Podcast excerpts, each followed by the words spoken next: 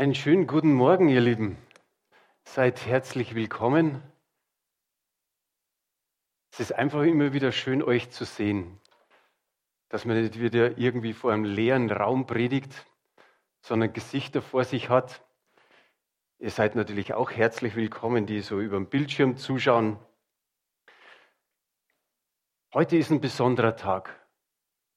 Heute ist der weltweite Gebetstag für verfolgte Christen und wir haben schon gut angefangen mit Gebet. Jetzt kommt noch eine Predigt dazu und wir werden es auch dann mit Gebet wieder abschließen. Aber es ist auch wichtig, nicht nur heute an diesem Tag dafür zu beten, sondern ich glaube, unsere Geschwister in gewissen Ländern brauchen ja eigentlich unser tägliches Gebet. Und es ist wichtig, dass wir das nicht nur an diesem Tag tun. Meine Leitverse für heute Morgen sind aus dem Matthäusevangelium, Kapitel 5, die Verse 10 bis 12. Da heißt es, Jesus spricht, selig sind, die um der Gerechtigkeit willen verfolgt werden, denn ihrer ist das Himmelreich.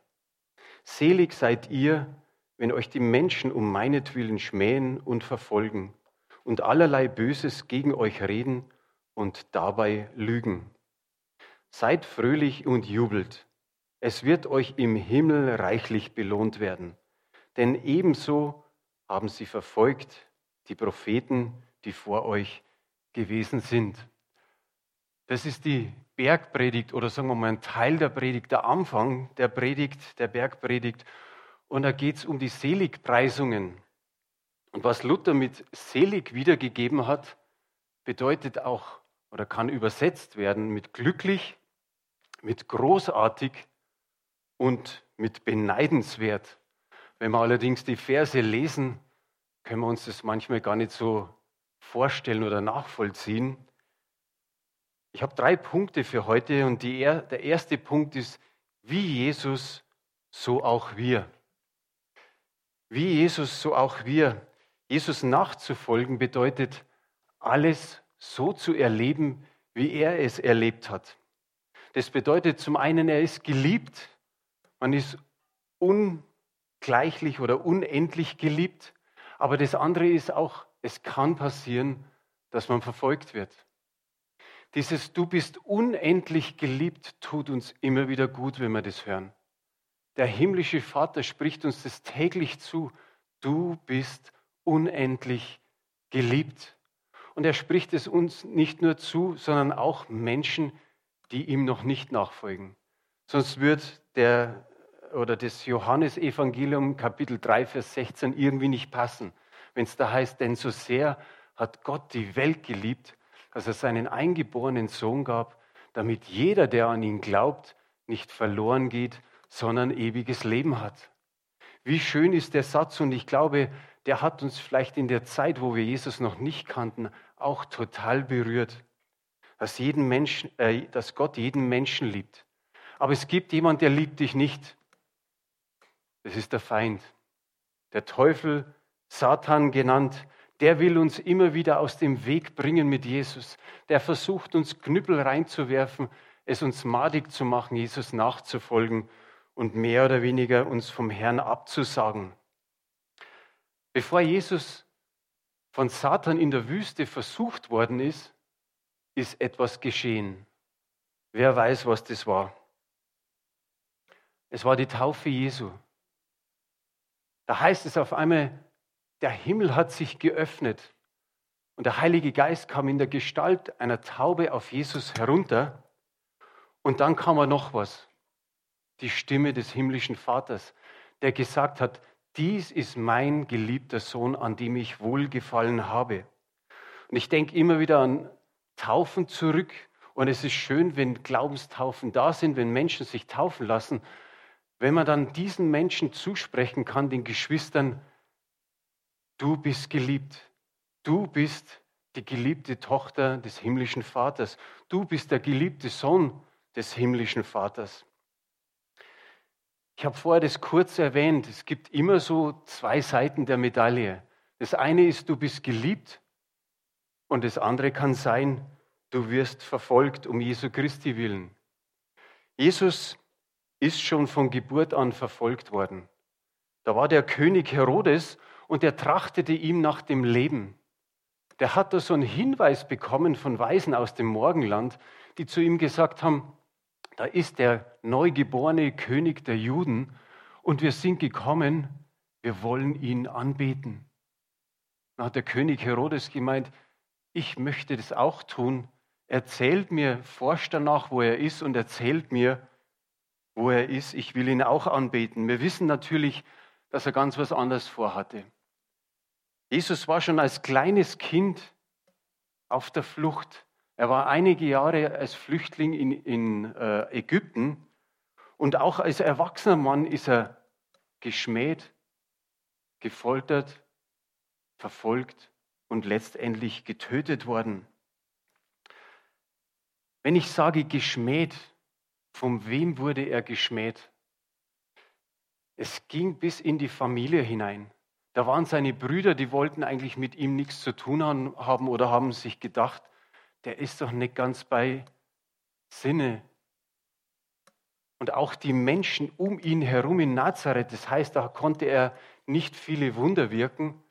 Und so können wir sagen, okay, da ist ein Teil des israelischen Volkes gewesen, die wollten mit ihm nichts zu tun haben. Die haben ihn geschmäht, haben sich lächerlich über ihn gemacht, haben gelacht über ihn.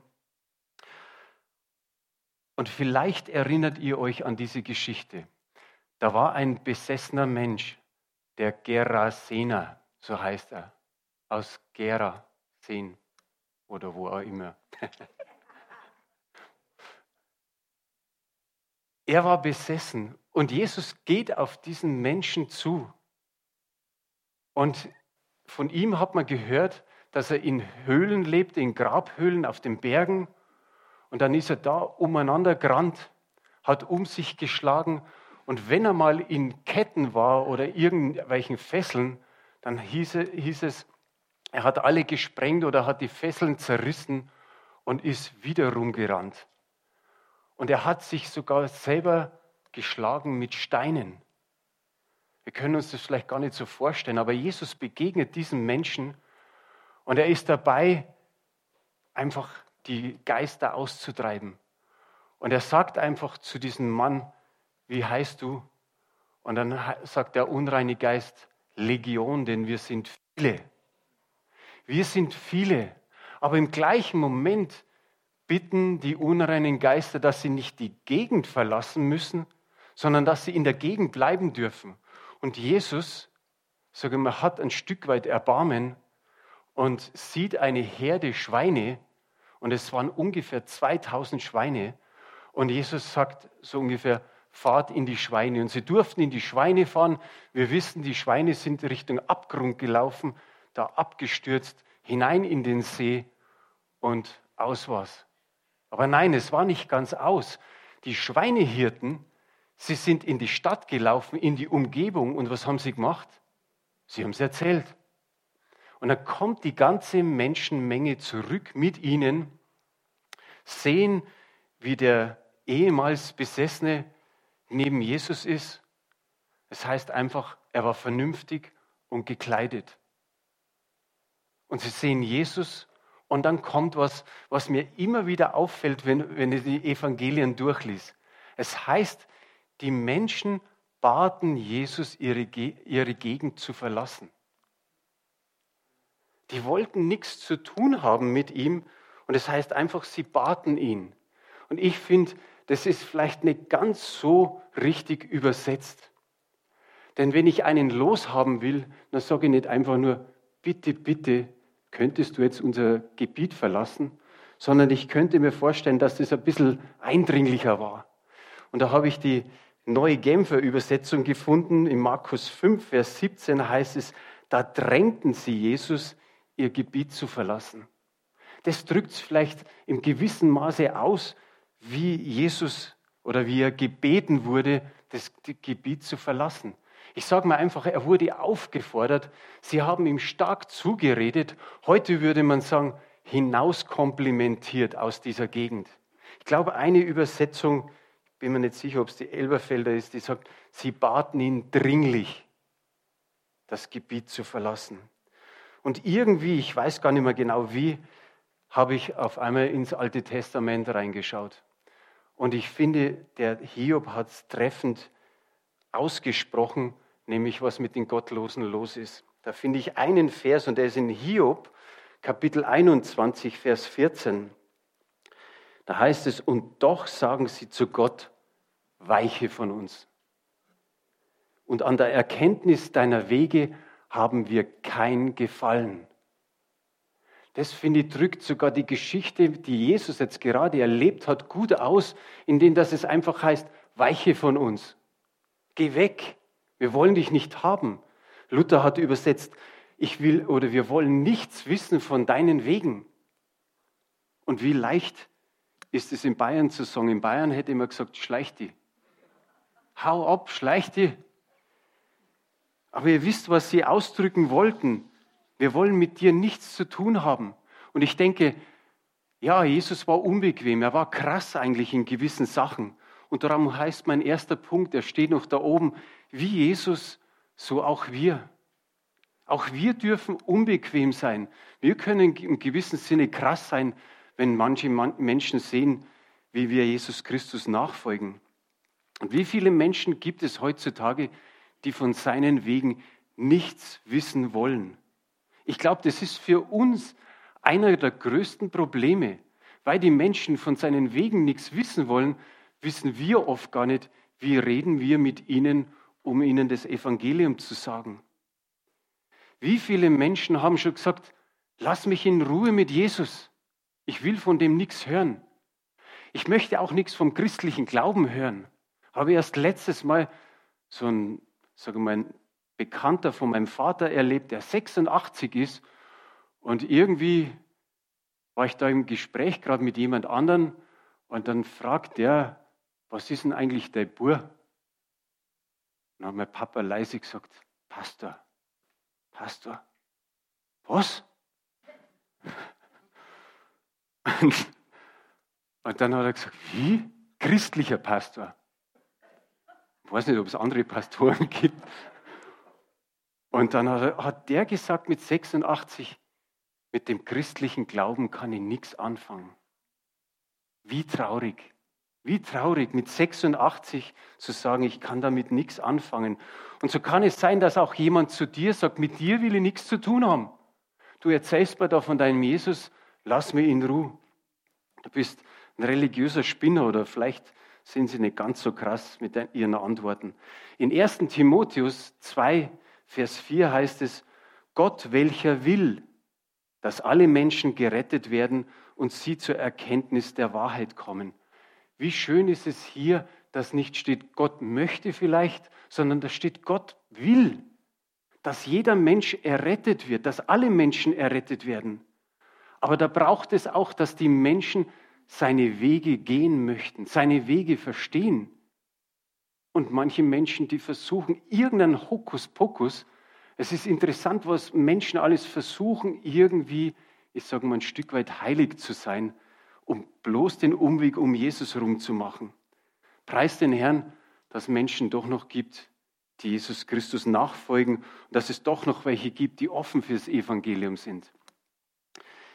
Herodes Antipas, Pilatus, die Pharisäer, die Hohepriester, die ganze römische Besatzungsmacht, alle haben sie Jesus geschmäht, verfolgt und letztendlich getötet. Und warum? Das haben wir am Anfang gehört in den Eingangsversen, um der Gerechtigkeit willen. Die, die Menschen konnten Gottes Wort nicht ertragen. Jetzt war Gottes Wort live bei ihnen. Jesus war da und sie konnten ihn nicht ertragen. Sie wehrten sich gegen die Gerechtigkeit Gottes, die dem zur Umkehr bereiteten Menschen Gnade und Vergebung zuspricht. Wie oft hat sich Jesus mit Besessenen beschäftigt, sage ich mal. Nicht lange beschäftigt, sondern relativ kurz, so wie bei dem. Und dann war er vernünftig und wieder wunderbar gekleidet. Er hat sich mit Huren, mit, mit Ehebrechern umgeben. Er ist zu Zöllnern und zu Betrügern gegangen, hat mit ihnen getrunken und gegessen. Die anderen haben es krass gefunden, er hat es ganz normal gefunden und viele sind von ihnen umgekehrt. Wisst ihr noch die Geschichte, wo da der Pharisäer ist und da drüben ist der Zöllner? Und der Pharisäer, Jesus sagt, die sind im Gebet und auf einmal betet der Pharisäer und sagt, danke Gott, dass ich nicht so bin wie der da, wie diese Betrüger, wie diese Zöllner, wie diese Ehebrecher. Und er sagt, Mensch, und zweimal in der Woche faste ich auch noch, um ein Zehnten gebe ich auch noch, sogar von allen, von, von der Minze und allen Kräutern. Und dann stellt er dem gegenüber und sagt, da steht dieser Zöllner, der sich nicht einmal nach oben schauen traut, schaut wahrscheinlich nach unten und klopft sich an die Brust und sagt, Herr, sei mir Sünder gnädig. Und Jesus sagt, der ist recht von dannen gegangen, gerechtfertigt und nicht der. Und das sind kleine Dinge, das sind kleine Beispiele. Aber für sie war Jesus so ganz anders und sie wollten ihn einfach loswerden. Und das geschieht leider zum Teil mit einigen Geschwistern in den Ländern, die wir vorher schon erwähnt haben. Und es gibt noch viel mehr Länder, wo das Christentum so, dann hört man 0, noch was Prozent an Christen da sind. Und das ist traurig. Jesus und die Apostel sagten den Nachfolgern mehrmals, wundert euch nicht, wenn es euch ähnlich geht wie Jesus. Und darum steht hier, wie Jesus, so auch wir. Schauen wir mal, was der Petrus geschrieben hat. Und das ist der Hammer, finde ich, weil er eigentlich fast genau die gleichen Worte wie Jesus benutzt. Wie wunderbar hat sich äh, Petrus verändert nach der Verleugnung Jesu. Und dann steht im 1. Petrus 4, Vers 12 bis 14, Geliebte, lasst euch durch das Feuer der Verfolgung unter euch, das euch zur Prüfung geschieht, nicht befremden, als begegne euch etwas Fremdes, sondern freut euch insoweit ihr der Leiden des Christus teilhaftig seid, damit ihr euch auch in der Offenbarung seiner Herrlichkeit jubelnd freut. Wenn ihr im Namen Christi geschmäht werdet, glückselig seid ihr, denn der Geist der Herrlichkeit und Gottes ruht auf euch. Hier haben wir es wieder, dieses selig, glückselig, glücklich, beneidenswert seid ihr. Aber wir lesen hier eigentlich von Verfolgung. Und Petrus sage mal, nimmt die gleichen Worte wie Jesus vor kurzer Zeit davor. Und ich denke, er war voll des Heiligen Geistes, darum konnte er es so schreiben. Und wenn das auch für uns nicht prickelnd klingt, aber das ist einfach der Teil unseres Lebens. Das gehört einfach zum Leben für Christen mit dazu. Und wie Eva vorher erwähnt hat, wir, wir sind da nicht ganz so, so getroffen, wie es anderen geht aber wir können beten dafür. Wie Jesus, so auch wir. Und der zweite Punkt heißt, weil Jesus, darum auch wir. Jesus gibt seinen verfolgten Jüngern eine klare Sicht auf die Umstände der Verfolgung. Er sagt, das geschieht um seinetwillen. Auch das sind die Eingangsverse, wo es heißt, wenn sie euch um meinetwillen schmähen und verfolgen. Satan möchte eigentlich Jesus angreifen, aber er hat schon zweimal versucht, in der Wüste und dann noch im Garten Gethsemane. Und deswegen greift er lieber uns an oder die Nachfolger Jesu Christi und versucht sie zu Fall zu bringen. Aber was wir heute schon gemacht haben und was wir immer wieder ja, darauf hinweisen, ist es, dass wir Gottes Reich proklamieren, dass wir seine Stärke proklamieren, seinen Namen, seine Allmacht, seine Souveränität und dass er der Herr ist im Himmel und auf Erden. Und das ist immer und immer wieder wichtig. Ich habe es letzte Mal erwähnt, füllt die ganze Erde mit Lobpreis. Preist den Herrn mit all eurem Sein. Der Feind hört es mit Zittern und Beben, wenn wir alle seinen Namen erheben. Das ist das Wichtige. Wenn, wenn der Feind das hört, dann wird es ihm anders. Wir verneinen seinen Herrschaftsanspruch. Wir verneinen einfach, dass wir sagen, er hat keine Macht mehr. Und wie wichtig ist es? Er hat sich bei Jesus die Zähne ausgebissen und natürlich versucht es bei den Nachfolgern.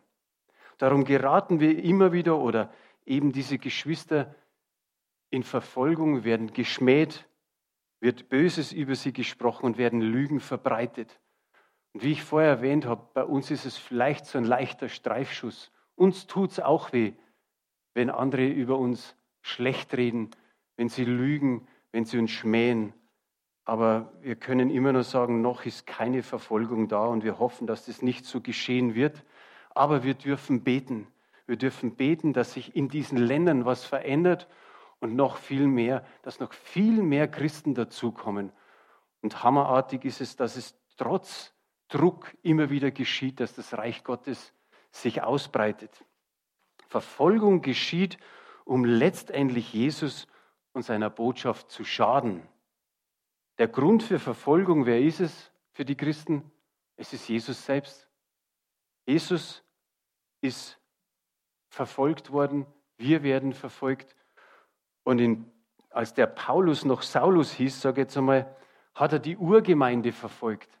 Und wir schauen uns jetzt einmal ein paar Sätze aus der Apostelgeschichte an. In Apostelgeschichte 9, die Verse 3 bis 5. Da heißt es, als er aber auf dem Weg war und in die Nähe von Damaskus kam, umleuchtete ihm plötzlich ein Licht. Und er fiel auf die Erde und hörte eine Stimme, die sprach zu ihm, Saul, Saul, was verfolgst du mich? Er aber sprach, Herr, wer bist du? Der sprach, ich bin Jesus, den du verfolgst. Wie wunderbar hat sich Jesus mit der Gemeinde identifiziert. Da ist so der Bräutigam, da ist die Braut und er hat sich voll mit ihr identifiziert. Wie gut ist es? Er hat praktisch gesagt, du verfolgst zwar die Gemeinde, aber letztendlich verfolgst du mich. Es geht weiter in der Apostelgeschichte in Kapitel 22, 4 bis 5. Da drückt er nochmal in seiner Verteidigungsrede aus, der Paulus, wie das alles so geschehen ist, wie er diesen Weg verfolgt hat. Und da heißt es, ich habe diesen Weg verfolgt bis auf den Tod. Ich band Männer und Frauen und warf sie ins Gefängnis wie mir auch der hohe Priester bezeugt und der ganze Rat der Ältesten.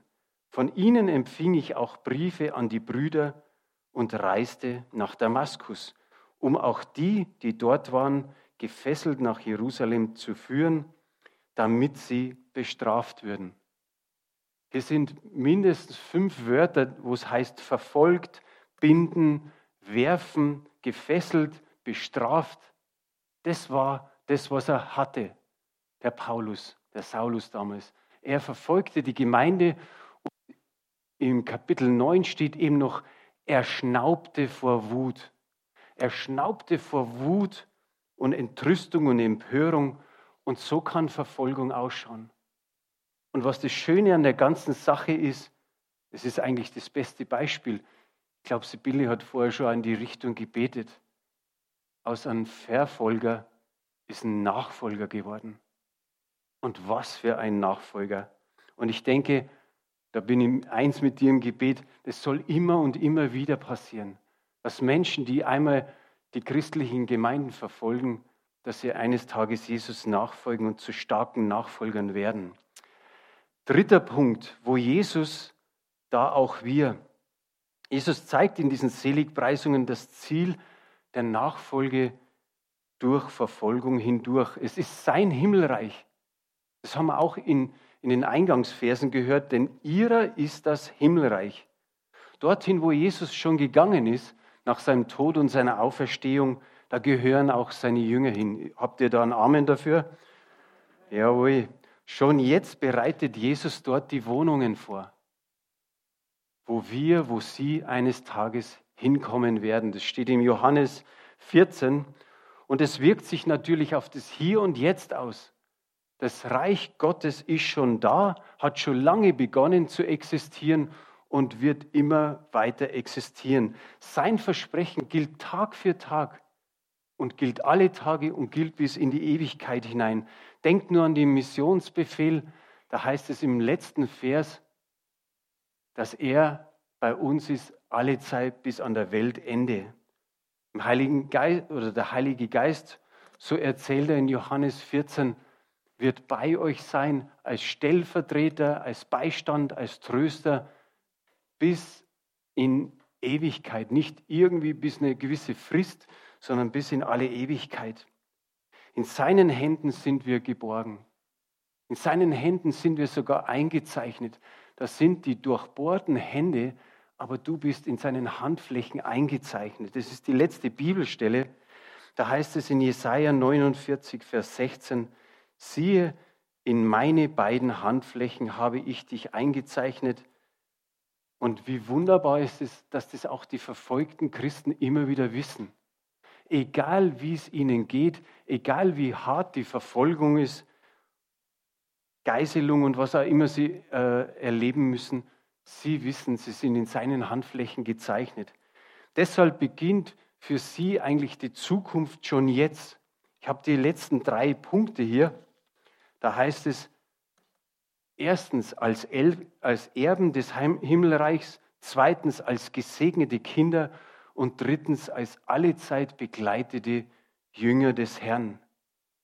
Deshalb kann manches für sie Freude sein.